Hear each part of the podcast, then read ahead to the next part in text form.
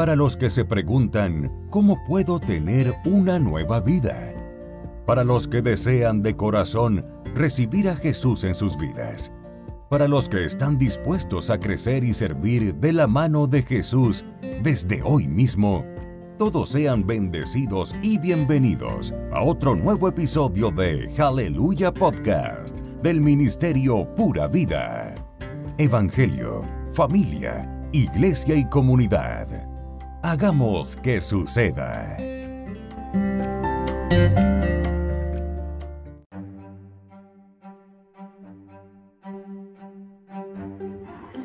Bendecido y maravilloso día. Qué gusto tenerte en este nuevo año, ¿verdad? 2023, a tu lado, en mi compañía. Gracias a los oyentes, hermanos, hermanas, amigos, colegas que nos escuchan desde diferentes partes del mundo y que gustosamente se reportan por vía de nuestro correo electrónico.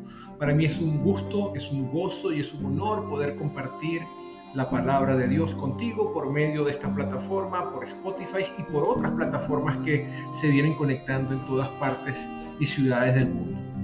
Bendecido nuevo año 2023 y que en el nombre del Padre, del Hijo y del Espíritu Santo sea un año lleno de abundancia, prosperidad, bendiciones, salud y sobre todo de mucha sabiduría para tomar buenas decisiones. Seguimos con el tema, con, con con la serie La crisis de la humanidad. Y el día de hoy vamos a hablar de algo bien interesante. Vamos a hablar sobre qué es lo que está haciendo la crisis en estos días. En Habacuc 1 leemos que Asiria había llevado a Israel cautivo y que reemplazaron la población de Israel con asirios. Algunos israelíes se mezclaron y entonces se formó lo que el Nuevo Testamento llama la tierra de Samaria. El remanente que ha quedado fiel es Judá, el reino del sur, pero ahora se ha levantado otro poder mundial que se llama los caldeos, que vienen siendo como los babilónicos que están a punto de invadir la ciudad de Jerusalén y llevarse cautiva a la población. El profeta de Dios está muy desesperado por causa de todo lo que está ocurriendo en ese momento. Es interesante porque la tradición judía dice que Habacuc es el hijo de la mujer sunamita, a quien Eliseo levantó de la muerte. Es muy inusual el nombre Habacuc normalmente no se le pondría ese nombre a un niño, ya que literalmente significa adherirse a.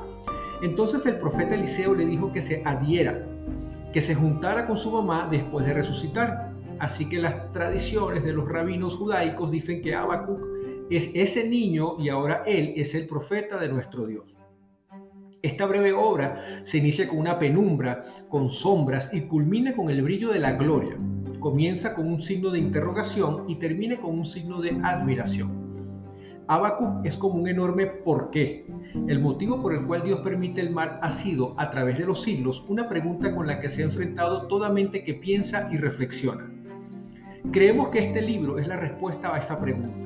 ¿Corregirá Dios la injusticia que prevalece en este mundo? Bueno, esta obra intenta responder a ese interrogante. ¿Está Dios haciendo algo con respecto a los males, abusos y situaciones injustas que se cometen en este mundo? La respuesta de este libro es que sí, que lo está haciendo. Creemos que es posible reducir la duda de Tomás en el Nuevo Testamento, la duda de Habacuc en el Antiguo Testamento y la del hombre contemporáneo a una sola interrogación, ¿por qué? Esta es la pregunta fundamental de la raza humana. Cuando resumimos todas las preguntas a un mínimo común denominador, llegamos pues a esta pregunta básica. ¿Por qué? Podemos ver que el mensaje del profeta Habacuc es casi opuesto al mensaje del profeta Nahum. En el libro de Nahum, Dios está actuando con juicio y la pregunta fundamental era, ¿cómo podría Dios ser un Dios de amor y juzgar de la manera en lo que estaba haciendo? Aquí en el libro de Habacuc la pregunta fue más bien opuesta. ¿Por qué Dios no hace algo para remediar el mal de este mundo?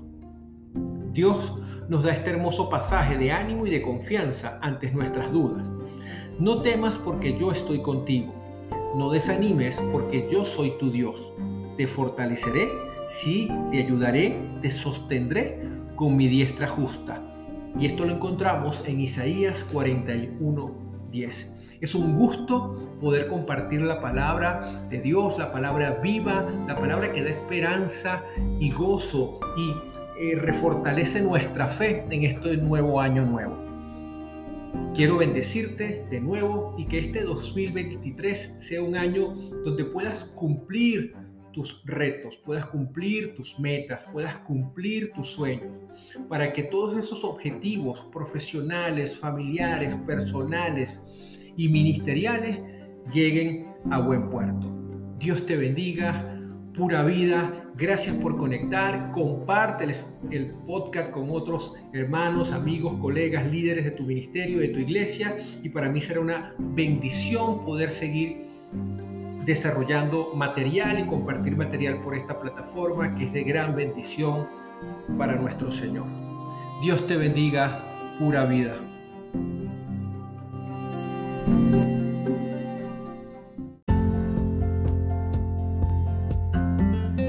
Porque Jesús es el camino, la verdad y la vida. Muchas gracias por acompañarnos en otro bendecido episodio de Aleluya Podcast. Síguenos en LinkedIn como Pura Vida Ministerio. Dios te bendiga.